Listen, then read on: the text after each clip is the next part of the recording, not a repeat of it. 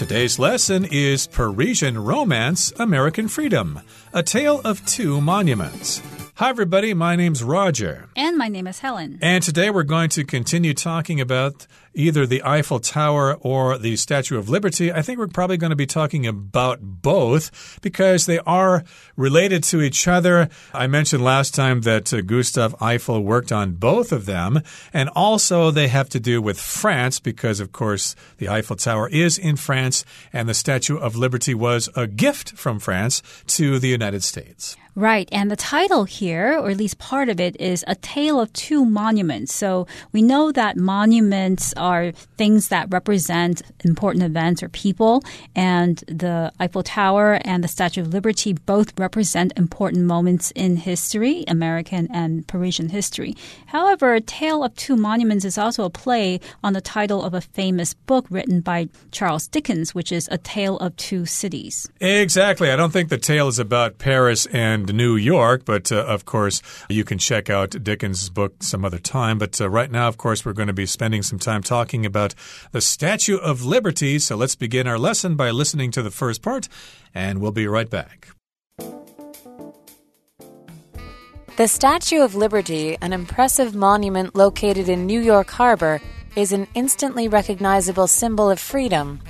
This grand sculpture, designed by Frederic Auguste Bartholdi, and built with the help of Gustave Eiffel, was a gift from France to the U.S. Dedicated in 1886, it was intended to celebrate the enduring friendship between the two nations as well as America's core values. 大家好，第一部分我们来介绍形容词 recognizable，它的意思是可以认出的、可识别的。例如，Jane wasn't recognizable after her makeover. Jane 改头换面之后，让人认不得了。又或者说 ，John wears similar clothes every day, so he's always recognizable. John 每天都穿类似的衣服，所以很好认。另外，补充这个字的动词 recognize，r e c o g n i z e，recognize，它指的是认出、辨识。举例来说。Tim recognized one of his old classmates in the supermarket. Tim 在超市里认出一位他的老同学。 再举一个例子，The image software recognizes faces。这款影像软体会辨识面孔。下一个，我们看到形容词 enduring，意思是持久的或不朽的。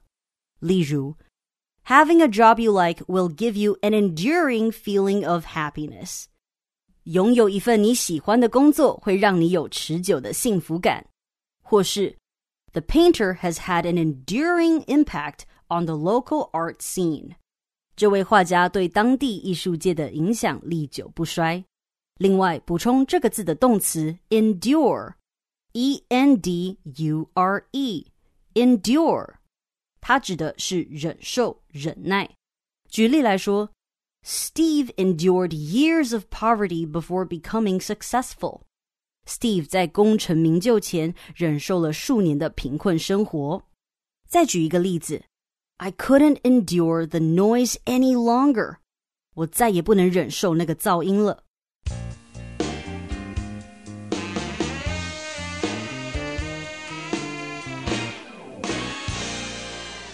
The Statue of Liberty, an impressive monument located in New York Harbor, is an instantly recognizable symbol of freedom. So, indeed, the Statue of Liberty is a monument that almost everyone recognizes and almost everyone knows that it's located in New York Harbor, New York City. If not, at least they know that it's located in the United States and it's instantly recognizable. When you recognize something, it means that you know what it is as soon as you see it. So if something is recognizable, it can be recognized, it can be known. And is it recognizable as a particular thing of representing something specifically? Yes, it's a symbol of freedom. So it's recognizable as representing the idea of freedom. Right, and recognizable, of course, comes from the verb to recognize, which means when somebody sees something or someone, they know what or who it is. You might be walking on the street and you might see somebody, they wave at you, but I don't recognize this person. Who is this person? And then later you realize, oh, yeah, that was the person I worked with two years ago. I haven't seen that person since then. So here, of course, the Statue of Liberty is recognizable or recognized by people as a symbol of freedom because she's holding up that torch and she's got the uh, book of the Declaration of Independence in her arm. So, yes, indeed, that does represent freedom. And this grand sculpture designed by Frederic Auguste Bartholdi and built with the help of Gustave Eiffel was a gift from France to the U.S. Okay, so that tells us some more about the Statue of Liberty. We're describing it as being a grand sculpture. A sculpture, of course, is a work of art in three dimensional form. It could be the figure of a person, it could be something more abstract, but in any case, the Statue of Liberty is a sculpture. I would not describe the Eiffel Tower as a sculpture, that's a tower. And in this particular case, though, because the Statue of Liberty looks like a woman, I would think of it as a sculpture. So this grand sculpture, the Statue of Liberty, was designed by Bartholdi and built with the help of Eiffel. And it was also a gift from France to the US. And this gift was dedicated in 1886. So when you dedicate something to somebody, you say at official ceremony that this thing goes to this person or this organization. And it is usually connected, has a special connection with a particular person or thing. Right. And of course, this particular sculpture or this statue, this monument was intended to celebrate the enduring friendship between France and the United States. If something's enduring, well, it lasts for a long time. The verb, of course, is to endure. And so, yes, indeed, this particular statue was intended to celebrate that friendship. And also, it celebrates America's core values, which, of course, is freedom, freedom of speech, freedom to do this, do that, and to not be oppressed by some dictatorship. Right. Core values describe the most important beliefs of a person or a group of people or a company. So, for instance, if you're looking for a job with an organization, you might want to look up that organization or that company's core beliefs or core values, I should say, before you decide whether you want to join that company. Okay, that brings us to the end of the first part of our lesson for today. It's time now to listen to the second part. Standing tall at a height of 46 meters, the statue depicts Libertas, the Roman goddess of liberty. The torch that she holds high above her head represents enlightenment and knowledge, and the tablet in her left hand displays the date of the U.S. Declaration of Independence. At her feet lies a broken chain commemorating the end of slavery after the American Civil War. 第二部分，我们看到单字 depict 它是动词，指的是描述、描绘、刻画。例如，The novel depicts Greece as an idyllic paradise。那部小说把希腊描述成田园风光的天堂。又或者说，Jeremy's paintings depict images of his hometown。Jeremy 的画作描绘着自己家乡的样貌。接下来我们看到名词 torch，指的是火炬、火把。举例来说。we lit a torch to help guide us through the dark cave. 我们点亮火炬，以帮助我们穿过黑暗的洞穴。再举一个例子，We wandered along the path that was lit by torches. 我们沿着被火把照亮的小路漫步。另外，这个字也可以做动词使用，意思是放火、纵火。例如，The man torched his own house in order to get the insurance money. 那个男人为了保险金而放火烧了他自己的家，又或者说，The criminal torched the car he stole to cover the evidence。那名罪犯烧毁了他偷来的汽车以掩盖证据。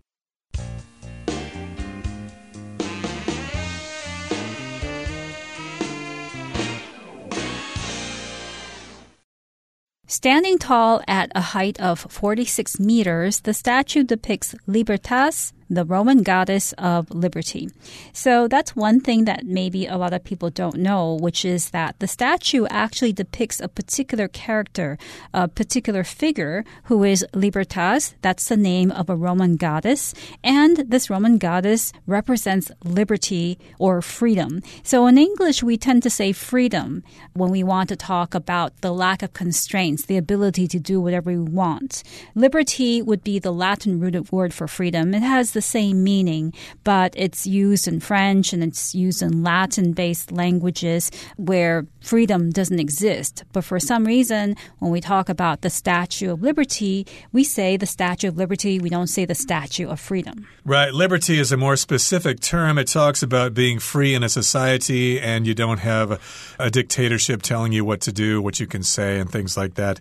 So, of course, she's the goddess of liberty, Libertas. And the torch that she holds high above her head represents enlightenment and knowledge, and the tablet in her left hand displays the date of the U.S. Declaration of Independence, which, of course, as you know, was July 4th in 1776.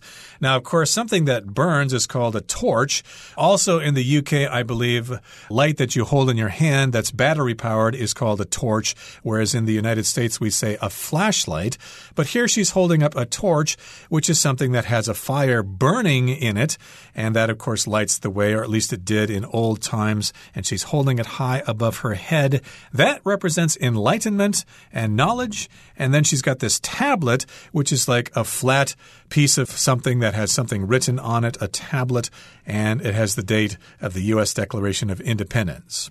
Yes, and at her feet lies a broken chain commemorating the end of slavery after the American Civil War. So, slavery is a system where people are allowed to own other people as property. And that was a part of American history for a long period of American history. However, slavery, that system, came to an end after the American Civil War. So, the American Civil War was a war that was fought between between two sides in America, typically characterized as the North and the South.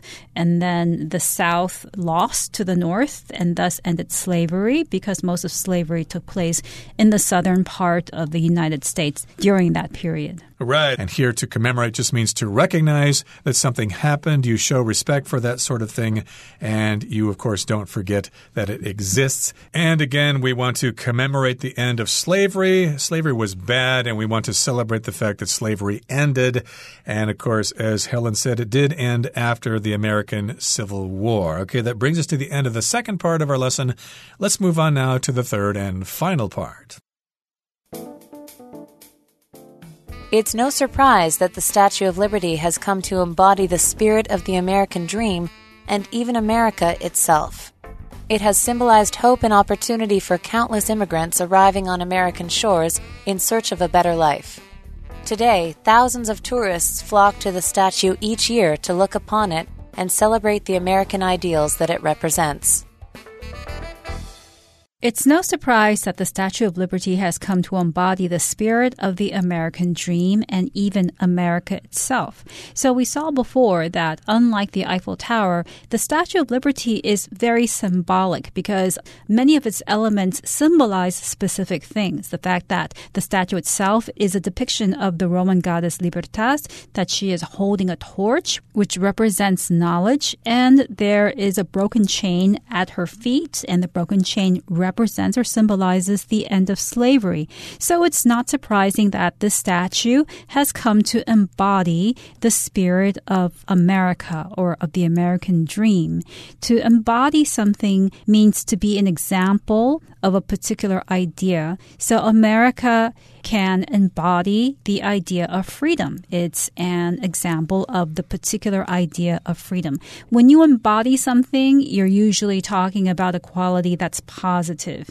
You can also say that a person embodies evil. However, embody usually refers to something that's good. Indeed. And when we use the word embody, we often include the spirit of, embodies the spirit of something.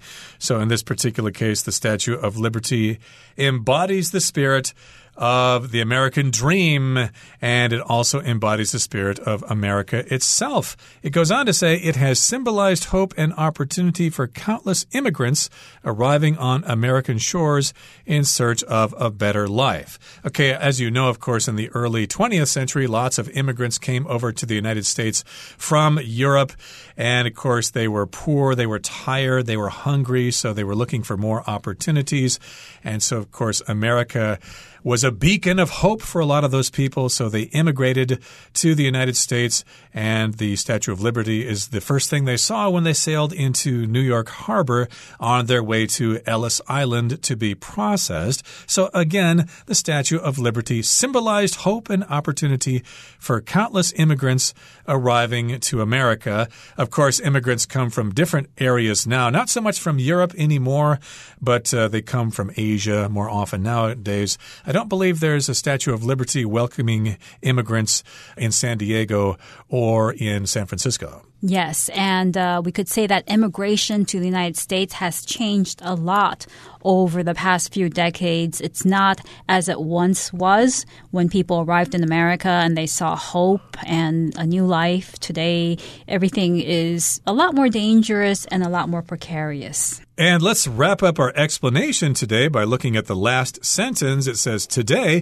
thousands of tourists flock to the statue each year to look upon it and celebrate the American ideals that it represents. So, yes, indeed, lots of people go there. We're saying they flock to the statue.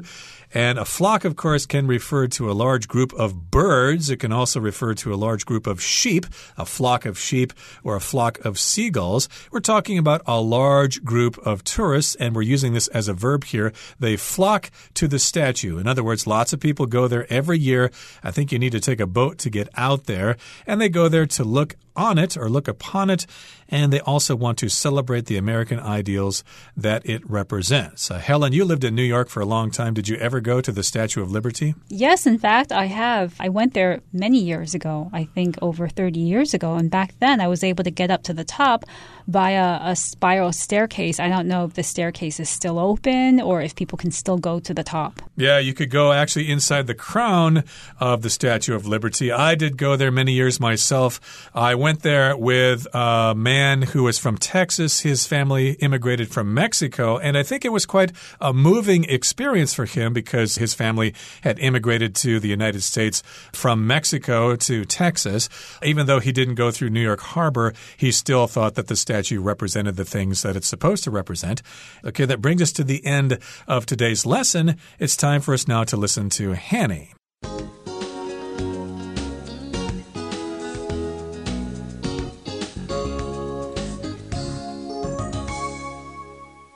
各位同学，大家好，我是 Hanny。我们来看今天的文法重点。课文第三部分的第一句写道 ：“It's no surprise that the Statue of Liberty has come to embody the spirit of the American dream and even America itself。自由女神像成为体现美国梦的精神，甚至是美国本身，并不令人意外。那首先我们要介绍的是。” It is no surprise，或是 It is little surprise，加上 that 子句，可以表达什么什么不令人意外。句型当中这个 surprise 是当名词，表示令人惊讶的事。那么 it 是虚主词，用来代替后面的 that 子句。所以这样的句型就是表达说 that 子句所描述的事情毫不令人意外。举例来说，Alice has always wanted to help people, so it's no surprise that she became a social worker. Alice 一直想帮助人，所以她成为一名社工，并不令人意外。好，那也补充一下，It is hardly surprising，或是 It is not surprising，或者是 There's no surprise，There's little surprise 等等，这些后面都可以接 that 字句去表达难怪怎么样，什么什么不令人意外的意思。然后我们要再补充另外两个也是意思差不多的句型哦，一个是 It comes。as no surprise，或是 it comes as little surprise 加 that 子句。那我们看到 come as a surprise 是指令人惊讶，叫人跌破眼镜。那 it comes as no surprise 或是 it comes as little surprise，再搭配 that 子句就可以表达某件事不令人意外，某件事在意料之中。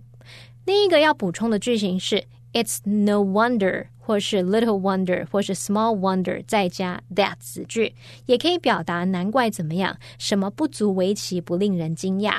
这时候这个句型里面的 it 和 that 其实都可以省略，你就可以只用 no wonder、small wonder、little wonder 加主词加动词来表达。举例来说。He's humorous, charming, and easygoing. No wonder everyone loves him. 他幽默迷人又随和，难怪大家都喜爱他。 另外要介绍的是 come to 加动词，这是表达说经过一段时间或漫长过程后开始怎么样怎么样，逐渐变成怎么样，或是发展成怎么样。那这通常是在描述经过一段时间后演变的结果。那么课文它用到 has come to embody 点点点点点，是表达说已逐渐体现怎么样怎么样的语义哦。好，那我们来造个例句。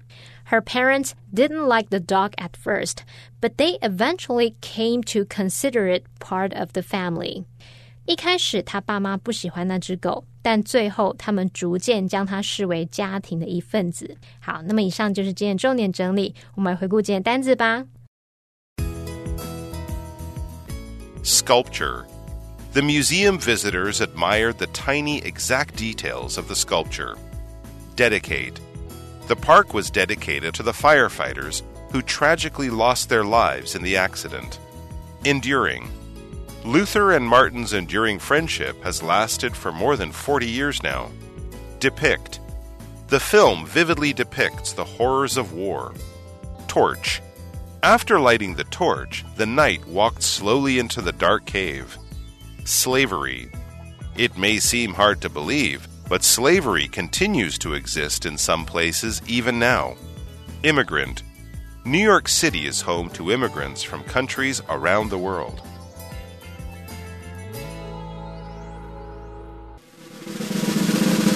Discussion starter starts now.